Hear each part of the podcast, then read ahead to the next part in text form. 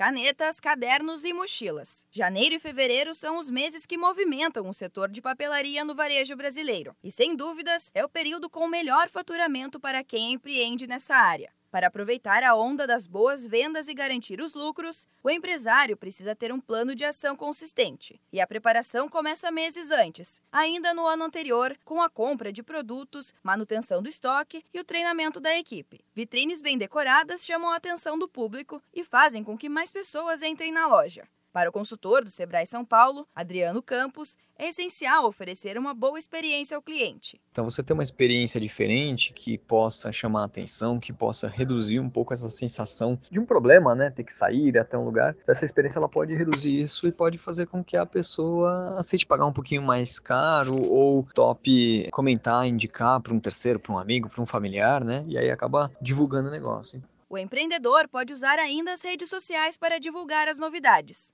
Muitos clientes não têm tempo de ir até a loja para pesquisar o preço dos produtos, mas conseguem consultar por meio das redes da loja. Além de trazer um bom retorno, a ação tem baixo investimento e pode ser feita pelo próprio empresário. Fazer parceria com escolas públicas e privadas da região é uma boa alternativa para saber o que o cliente vai procurar quando entrar na loja. Além de entender o que oferecer ao consumidor, isso também ajuda na hora de planejar o que comprar e evitando assim ficar com o produto parado no estoque. E lembre-se, mercadoria encalhada é dinheiro que deixa de circular no caixa da empresa. Mesmo com a boa fase, o empresário já precisa se preparar para os meses seguintes, quando as vendas costumam diminuir. O consultor do Sebrae São Paulo afirma que uma alternativa é oferecer outros tipos de produtos ao longo do ano. Continuar oferecendo então produtos ou oportunidades ou alternativas que talvez não tenham o apelo das voltas aulas, mas que possam ser úteis para o dia a dia, né? Então, no dia a dia, puxa, as pessoas podem precisar de material do escritório, ferramentas para melhorar a gestão do seu tempo, oferecendo itens que possam ser válidos para presentes, para lembranças. Essas coisas todas acho que elas podem ajudar a reduzir um pouco essa sazonalidade